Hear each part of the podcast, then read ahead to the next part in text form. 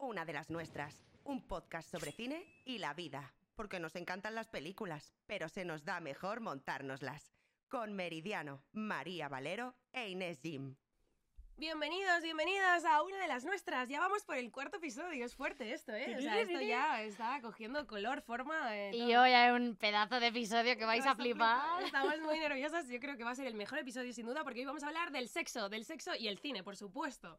Del sexo sin tabú y para este episodio qué mejor darle nombre que con el director Gaspar Noé, el rey de lo provocador, de lo explícito y además contamos con una invitada súper especial que vais a flipar con Noemi Casquet que va a estar aquí con nosotras. Ni más ni menos la gran Noemi. Casquet hablando de sexo con nosotros en Esto- este podcast. Muy afortunadas, primerizo. muy, muy Muy afortunadas. Gracias Noemi por eh, pues por venir a nuestro podcast, luego lo veréis y, Y y bueno, bueno, vamos a la chicha, la chicha, Gaspar Noé. ¿Conocéis a Gaspar Noé? Si no lo conocéis, Meridiano os va a hacer un resumen maravilloso. Pues nada, Gaspar Noé es eh, mm, director franco-argentino, porque él nació en Buenos Aires, pero se afincó en París hace muchos años ya, estudió allí cine, de hecho, y su fascinación por el cine, esto me parece la hostia, llegó con siete años después de que su madre le pusiera por primera vez 2001 Odisea en el espacio de Kubrick. No le culpo porque Kubrick es un gran referente para nosotras sí, y para la mayoría de la gente que le gusta el Sí, cine De hecho, sí, esto es muy Odisea, ¿no? Yo ya veo a Kubrick en todos los lados. en todas partes. Yo os voy a comentar, de hecho te voy a ampliar un poco la información y es que según él tuvo su primera experiencia alucinógena viendo esta película con 7 años. Sí. Y su madre le explicó cómo se creaban los bebés justo cuando vio esta película. En serio, qué Sí. fuerte, ¿no? Ya con siete años. Y yo creo que además eh, hay mucho de Kubrick en Gaspar Noé en la estética, ¿no? Él que es el rey de lo provocador, pero también de la estética. Hay mucho de Kubrick, ¿no? Con estos tonos tan rojos. Y además es un obseso como Las Bontier, de los perimental, de los leones. Y con ese aire surrealista que respira en todas sus películas. Plagadas además de mensajes eh, subliminales constantes. Que es como parece que no estás viendo nada, parece que estás viendo algo como muy sencillo, pero hay un mensaje subliminal detrás eh, brutal. Esto hablaremos también más adelante porque hablaremos de sus películas y de los mensajes, algunos mensajes subliminales que hay dentro de ellas. Sí. Luego os hablaré de algunas curiosidades. Además, el director marginado por la crítica, qué raro, ¿no? Y tachado de pornográfico constantemente. No estoy de acuerdo. Hablaremos de esto también. ¿Estáis de Yo acuerdo? no estoy de acuerdo porque no siempre que se tenga que ver alguna escena de sexo tiene que ser eh, pornográfico. Y eh, Gaspar Noé sabe mostrarnos esa faceta de una manera súper cinematográfica, súper especial, que luego indagaremos un poquito más Sí, también según qué película. Muy natural. Además, tengo algo que decir que no tiene nada que ver, o en sí, en que nació en el 63 como Tarantino. Amamos, ya está, solo por eso le quiero ya.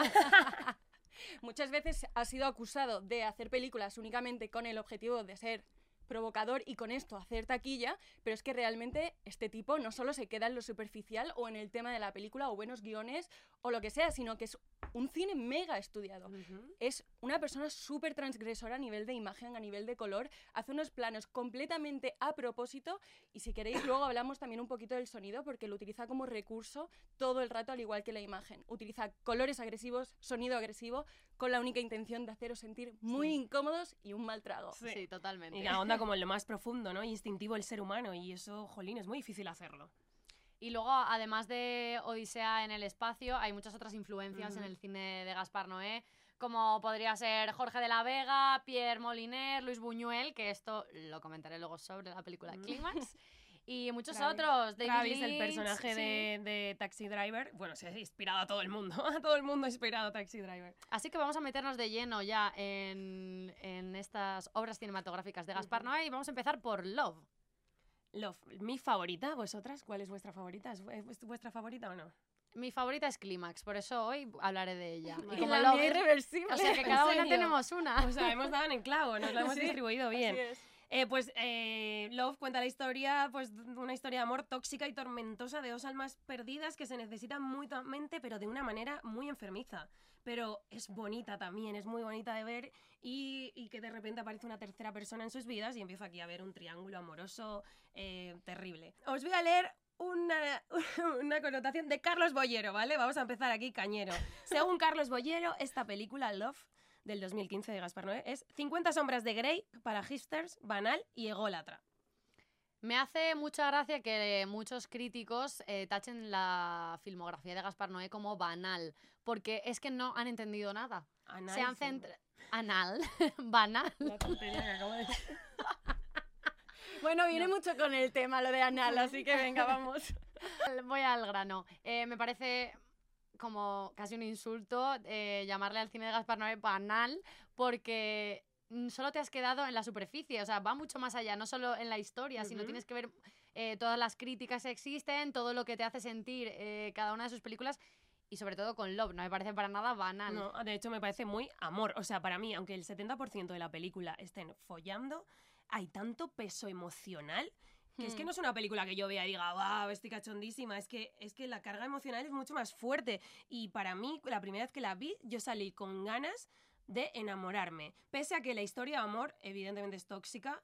Ellos se aman con una pasión que da envidia. O sea, a mí me da envidia. eh, en Sí. plan, cómo se quieren de verdad, porque es un amor Y mega yo tengo puro. que decir que ninguna, esto es una curiosidad, pero ninguna de las películas de Gaspar Noé tiene un, feliz, fe- un final No, feliz. nunca. Un, fi- un feliz Fe- final. feliz final. ¡Eh! ¡Felicidad! No, Así nunca. que nunca esperes como que acabe precioso, pero igualmente ganas de enamorarte. Y yo quería comentar que aunque no es un santo de mi devoción su cine, eh, es una persona que está súper conectada con la filosofía y con la espiritualidad. Y creo que su cine muchas veces intenta como volver a conectarnos con esa parte que como seres humanos pensantes estamos negando y girándole la cara constantemente como si fuesen nuestras vergüenzas y sin embargo es parte de la vida. Y yo creo que siempre habla mucho del dolor y del placer. Muchísimo. Que son Ambas, esas sí. partes Y como que, que están nos- conectados, el Sí. dolor y el Claro. placer. Placer, total. y que rechazamos sí. constantemente. Entonces a Ujú. mí precisamente me parece que habla de cosas que no se hablan tanto en el cine. No, claro. de hecho él lo dice. Y yo creo que además, a partir del sexo y el dolor, disecciona la psicología de una forma de los personajes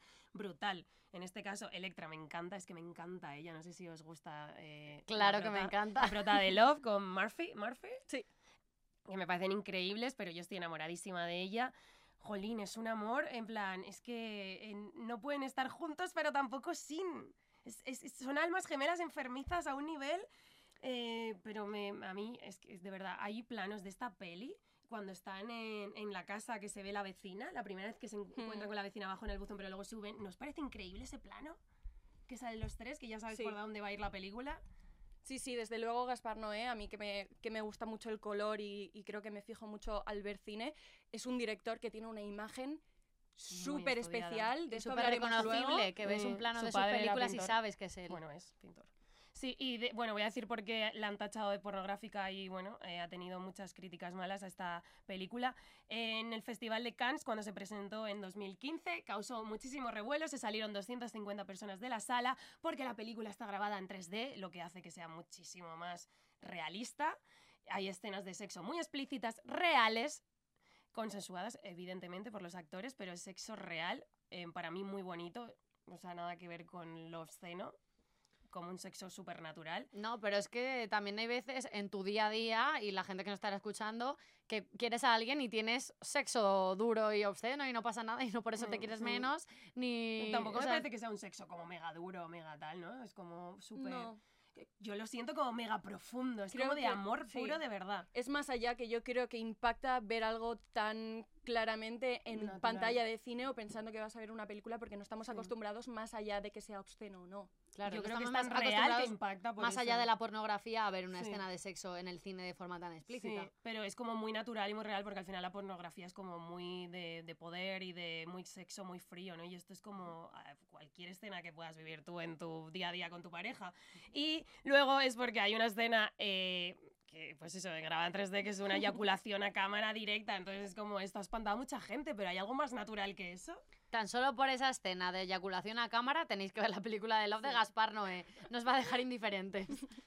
Pero bueno, ninguna de sus otras películas, porque tiene cada perlita. Aquí, sí. Sí. ¿Queréis, ¿queréis que empiece yo con Bueno, espera, voy a decir una cosa. Creo que esta película Love es muy autobiográfica porque el personaje de Murphy habla mucho de Odisea en el espacio. Él es quiere ser director de cine, está estudiando en la escuela y tiene como em, muchas cosas que creo que le ha puesto Gaspar Noé, evidentemente, igual todos los directores nutren a sus personajes de, de cosas biográficas. Y quiere decir que esta peli va a ser mucho menos triste, pero falleció su mamá y al grabarla a posteriori del fallecimiento de su madre, tiene una tristeza que se puede respirar en la película y hizo un final como más, eh, pues eso, más, más triste por este acontecimiento de la vida. Es que yo creo que hay que aprovechar las emociones, sean buenas o malas, para crear.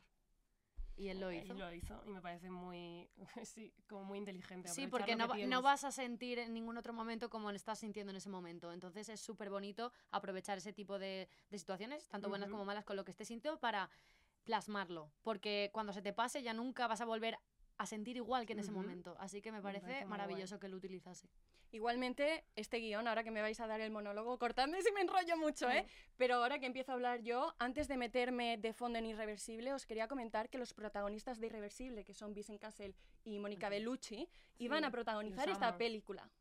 Ellos eran pareja en ese Sí. momento y Gaspar Noé ya tenía este guion. Y se lo no lo propuso a ellos y ellos la declinaron, por lo que al final acabaron haciendo Irreversible, pero en principio iba a ser Love, que en ese momento se llamaba Danger. Ah, qué fuerte. Sí. Y lo rechazaron. Sí, quería. eh, la intención de Gaspar Noé era hacer la película que Nicole Kidman y Tom Cruise deberían haber hecho con Kubrick, que al Qué final fuerte. acabaron haciendo. Kubrick, ¿ves? sí, Eyes, Eyes White Shut, ¿no? Sí. Eh, y él no estaba muy contento con cómo salió la película, pensaba que no era muy Kubrick, entonces quería hacer la versión mejorada de esa película, sí, sí. Qué fuerte. Ostras, ya hay que tener el ego. ¿Cómo se nota que es argentino? También te digo, el ego grande para decir, voy a hacer la versión mejorada de Kubrick. ¿Vale? Tus cojones, Gaspar, ¿no, eh? Gasparcito travieso. Sí, de hecho, él en muchas entrevistas dice, pero a mí que me va a molestar si soy argentino, tengo el ego enorme. Le amamos. Nos gusta más aún por eso. Muy bien. Bueno, ahora ya, deleítanos, Inés, con Irreversible. Vale, pues esta película sale en 2002. No es su ópera prima, pero sí la película que le hizo ganarse su hueco, ¿no? En el cine. Eh, Gaspar Noé corona esta película con el final con un el tiempo lo destruye todo. Pero eso no es verdad porque no destruyó el trauma que se me quedó al ver esta película. Ni el mío.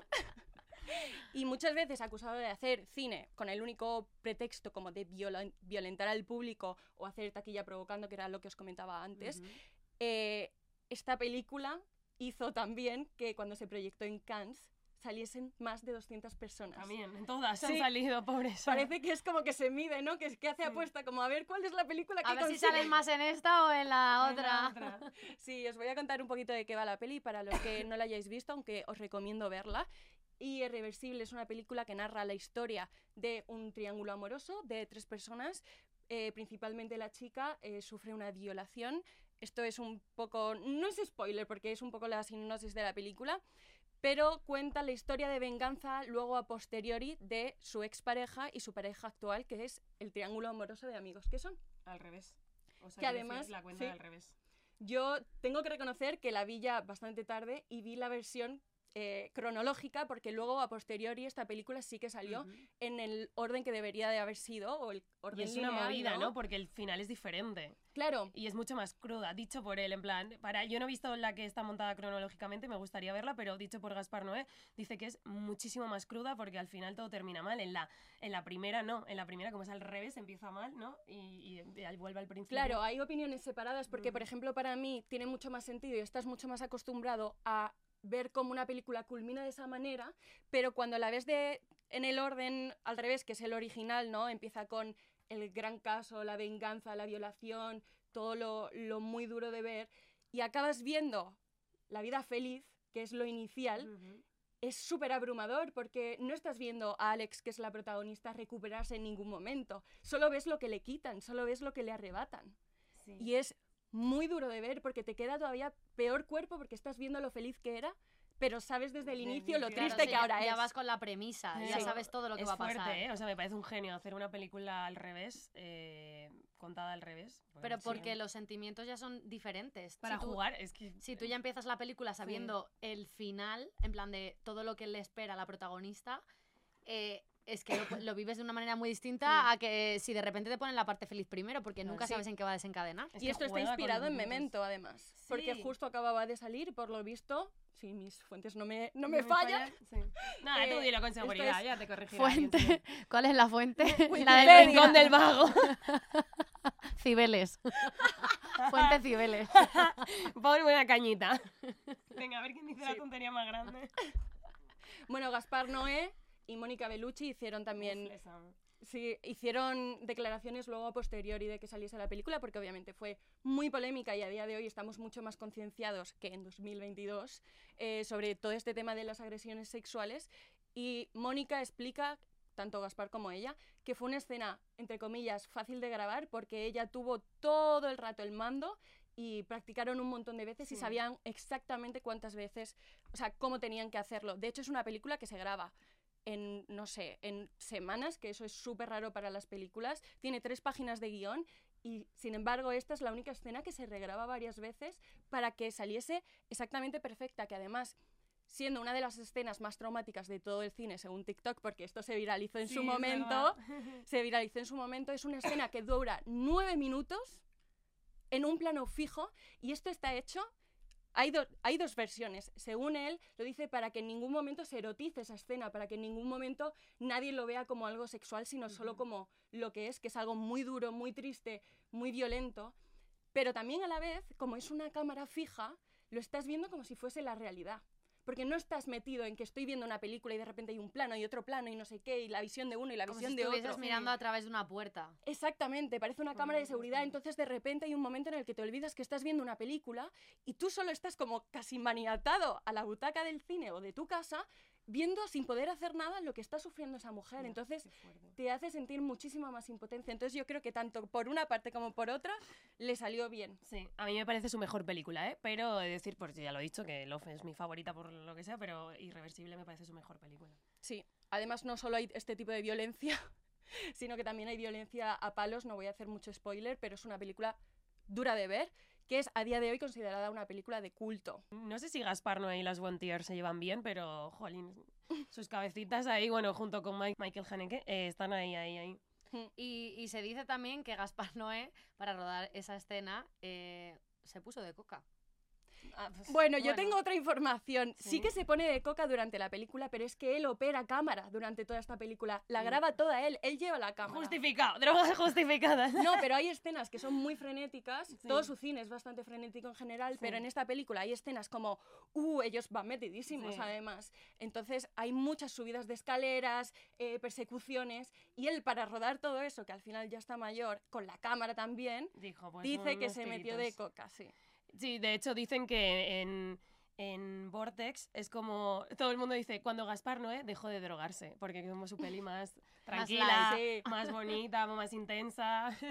Sí, sí, y con todo este cine además tan agresivo, ahora parece que quiere hacer algo diferente porque su próximo proyecto es sobre eh, los niños. Entonces parece que Uf, ahora ha pasado uf. de hacer como sexo, agresión, violencia claro, avanzas, a, ¿no? sí, a personas pues adultas, aunque tampoco la película es muy tranquila y feliz, ¿no? No, Por lo visto. Nunca es feliz. Nunca, no, no, sus antes. historias nunca eh, plantean como una mm, visión de la vida súper pesimista y eh, que todos sus personajes carecen de una moral bastante importante.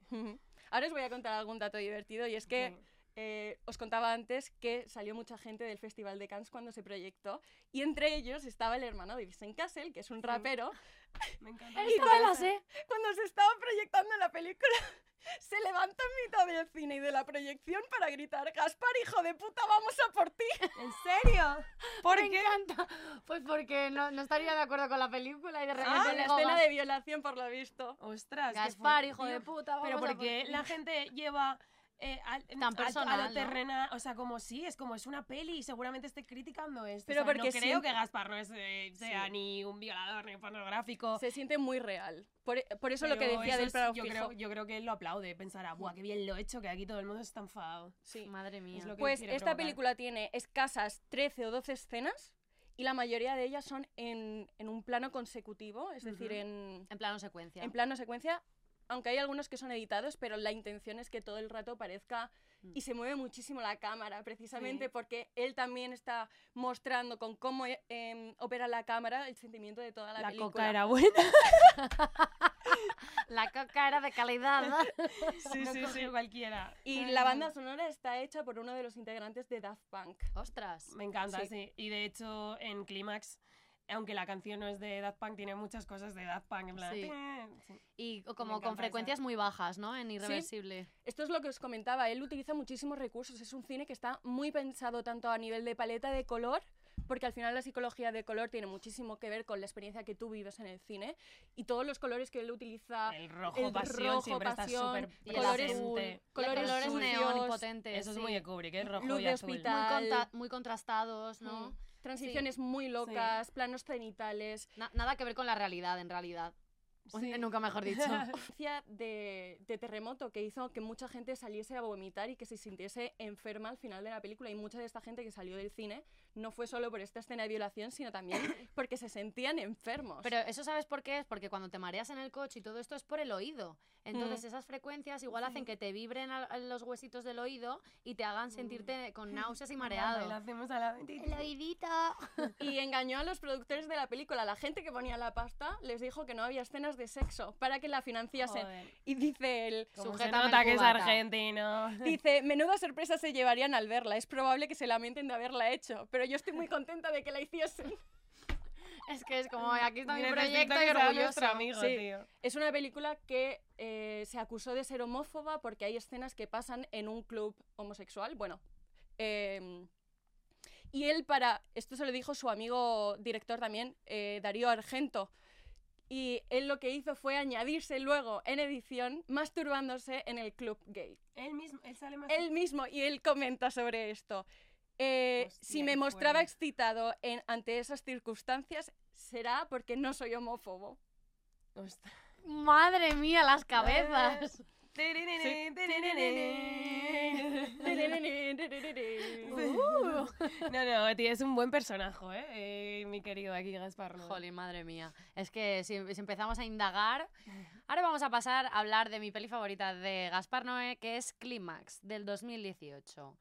Su película más disfrutona, diría que menos turbia, la primera parte, porque la segunda es, madre mía, una fiesta de liberación. Eh, para poneros en contexto, un internado en desuso en los años 90 en medio del bosque, al que acuden 20 bailarines para hacer unas duras jornadas de ensayos. Deciden celebrar el final de estos con una fiesta, baile y sangría. Pero alguien pues decide en esa fiesta, no sabe quién ni por qué, meter LSD eh, en la sangría. Una idea chulísima. ¡En el Alguien ha adulterado el ponche. La noche pues se acaba torciendo más que la torre de Pisa. Eh, dicen que está catalogada como una película de terror musical. ¿Estás de acuerdo con esta catalogación? Pues no lo había pensado, ¿eh? Pero es podría bastante sí, sí, aproximada, la verdad sí. que sí. A mí que me mola además el ter... Sí, es verdad, joder. Poco suspiria, ¿no? bastante ¿no? psicolo- sí, psicodélica, o sea, es como Mm. que, que, que sin- Esta, esta película empieza como si fuese un programa de fama eh, en el que hay de todo. Hay gente racializada, gente homosexual, ¿no? Como hay un popurrí que dices, esto es digno de un programa de televisión, hay un poco de todo. Aquí va a haber, a ver, algo va a haber. A ver, chichilla seguro que hay. Hombre, viniendo de Gasparcito. Eh, y lo mismo, la película está grabada con cámara en mano, se nota ese sentimiento, ese temblor en la cámara. Y hay un mogollón de planos cenitales, de bailes, y la curiosidad de esto es que solo la escena inicial de la película está coreografiada. Todo lo demás es improvisación, porque todos los actores actores son bailarines realmente. La única que es de verdad actriz es la protagonista, que es Sofía Butela. Y, y es que me hace mucha gracia porque yo veía esta película y dije, si esta, película pudiese hablar, diría, soy francesa y estoy orgullosa de serlo. Sí. Es que es como, es muy francesa, es como, es para flipar, es para que la veáis. Es, es Em, una experiencia, ¿no? Muy sensorial. es muy y- sensorial. Yo diré que Gaspar Noé eh, escribe muy poco guion en sí y deja muchísima en todas sus películas, no solo en Climas, libertad a los actores. Esto es o sea, lo les que dice, quería contar. haced lo que queráis. Ah, Sí, Pero esto es lo que hablábamos antes de la naturaleza del ser humano, que es lo que él quiere representar todo el rato, entonces no para como de anteponerla a todo lo demás. Y esto es increíble. Es increíble porque de esta, increíble. de esta película solo había como cinco páginas de guion, un poco la trama, es lo que contaba. Eh, ni había storyboard ni nada. Y se grabó en 15 días. Wow, tiempo mega récord. ¿no? Es un tiempo Ujú. récord, pero es que todo eh, se grabó de forma cronológica conforme sucede en la película. Y todo era una improvisación constante a la que se le decía a los actores, tiene que pasar esto. Y les dejaban ir Qué y con los fuerte, movimientos de a su cuerpo, real de, ahí. de- con todo lo que los bailarines pueden Claro. ofrecer. Es como cuentan la historia, porque los diálogos, eh, algunos tampoco son tan importantes, es más el movimiento de los personajes, las miradas, las confrontaciones. Es que no, no os podéis imaginar, hay niños, hay una mujer embarazada, hay unos hermanos, o sea, todos puestos de LSD hasta arriba, Hasta las cejitas. que muchas horas ahí metidos, encerrados. eh, nos- es que pasa, es que yo- me decís ahora mismo, imagínate lo más terrorífico que te puedas imaginar y la película lo supera, tío. Sí. Es que es como cosas que mi imaginación no podían imaginar hasta que la vi. Lo que me fascina esta película es que todo el mundo le busca una explicación. Y si dentro de la película no se responden esas preguntas tan sencillas que le podrían surgir a cualquier persona, es porque realmente esta película no quiere dar explicaciones. Esta película lo único que busca es que es sembrar un caos en ti mismo y, y que te des cuenta de que ni los ni tú ni los protagonistas sois capaces de reprimir todo aquello que te está haciendo sentir en Qué ese fuerte, momento la vida o cierto, la sí, droga así es. en ese momento Eh, la moralidad y el bien en la película están de vacaciones No, no, en Desaparecen. todas las pelis de Gaspar, vamos. Desaparecen. Eh, vamos, por lo menos que haya visto yo, no hay ningún tipo de moralidad. me hace sentir súper incómoda esta película pero lo que veía, venía hablando antes de que hay como pinceladas de, de, pues, de sus inspiraciones, ¿no? Ujú. En esta película, al inicio, eh, se ve una televisión con una reproducción de entrevistas a los bailarines, eh, un poco de qué les mueve, qué, qué- qué- por qué les mueve esa pasión del baile, etcétera.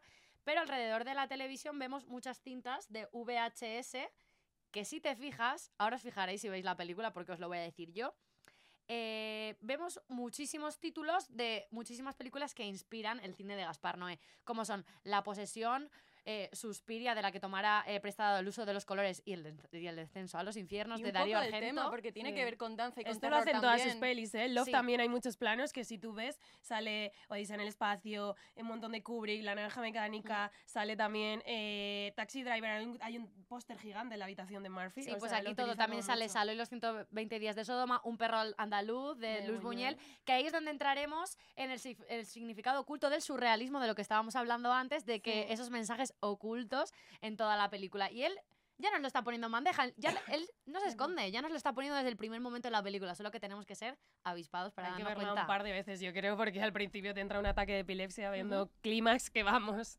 con tantas luces y tal, todo. Y como contaba antes, la protagonista Sofía Boutella es la única que es realmente actriz y aparte es la única que da un poco de esperanza en la película. Es como un poco la que tiene un poco la mente cabal. La única cuerda. La- un- y tampoco tanto porque el LSD no le deja serlo. Entonces como que te aferras a, ese- a esa esperanza, ¿no? De que ella pueda...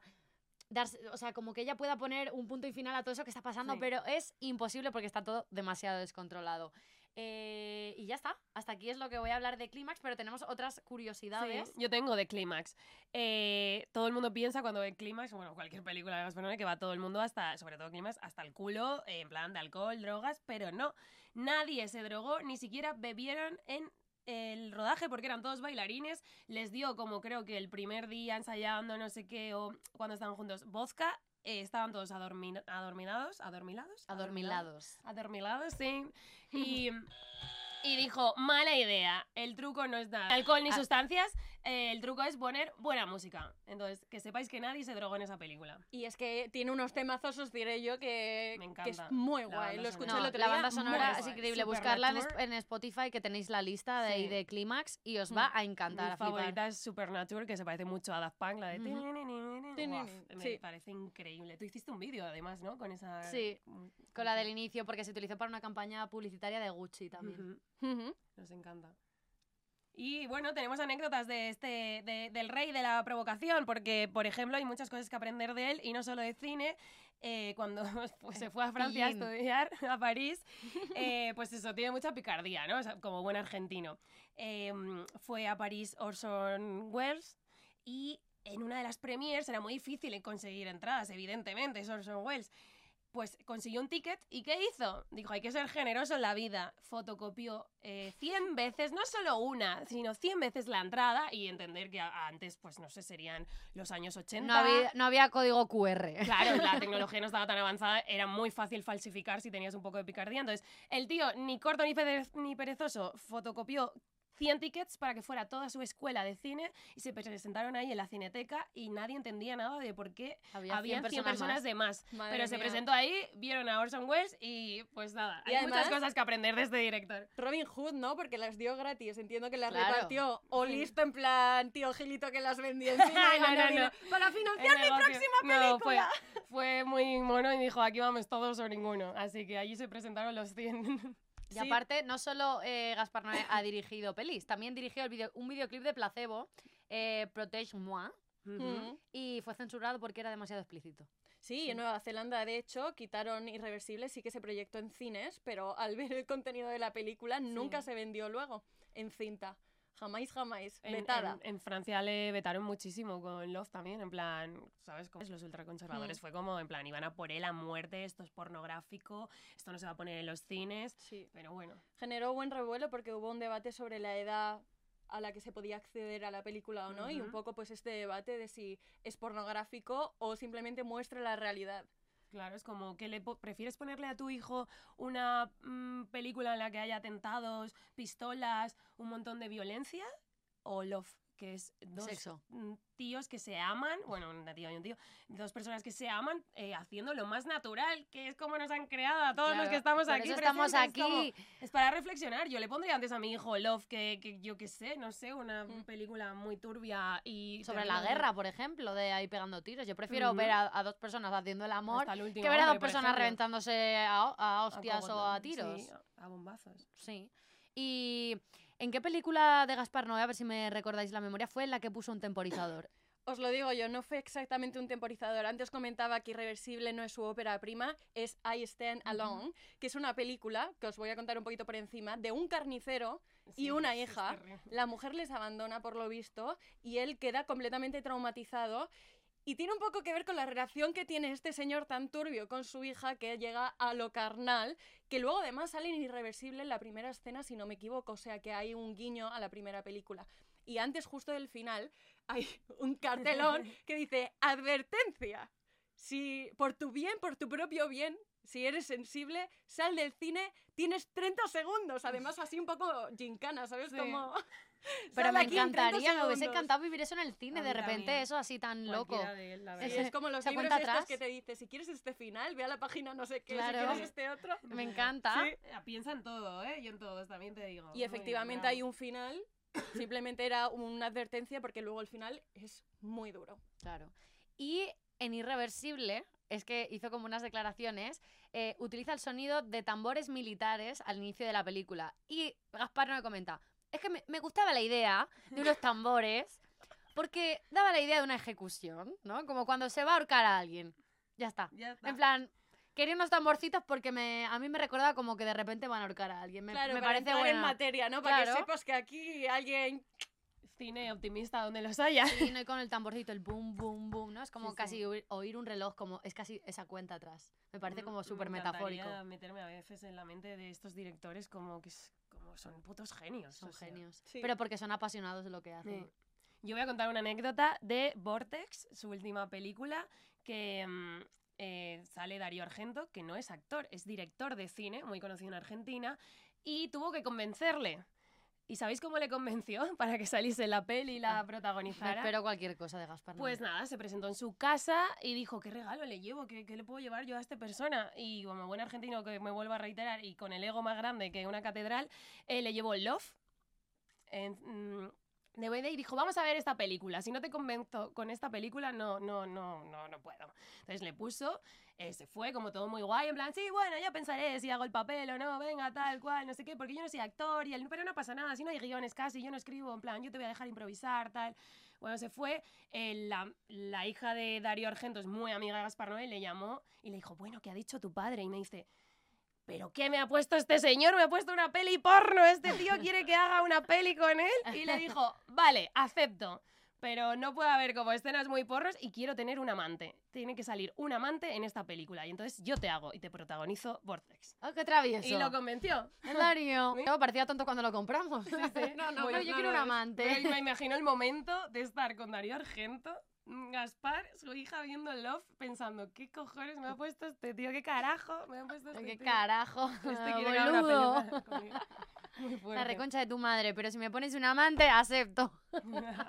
Bueno, pero ahora ha llegado el momento clave, ¿no? El momento que todos esperábamos y es que yo me voy a retirar porque viene nuestra super mega invitada, Vamos a dar paso a Noemí, así que Sí. Inés. la gran Noemí. Hasta luego. Bueno, no sé, antes, eh, No Sin antes deciros que si podéis ver una escena sexual en el cine de a pie y no os espanta, sois una de las nuestras. Si te gusta eh, la ceremonalidad de los personajes, los psicos, en plan, eres una de las nuestras también. Si te causa emoción y sensación ver una escena de una película en la que el operador de cámara va drogado, ¡eres una de las nuestras! Y ahora sí, Dejamos la silla para que... lo Venga siento, nuestra invitadita. Me despido con un Llega, buen motivo. ¡Hasta luego! Chao.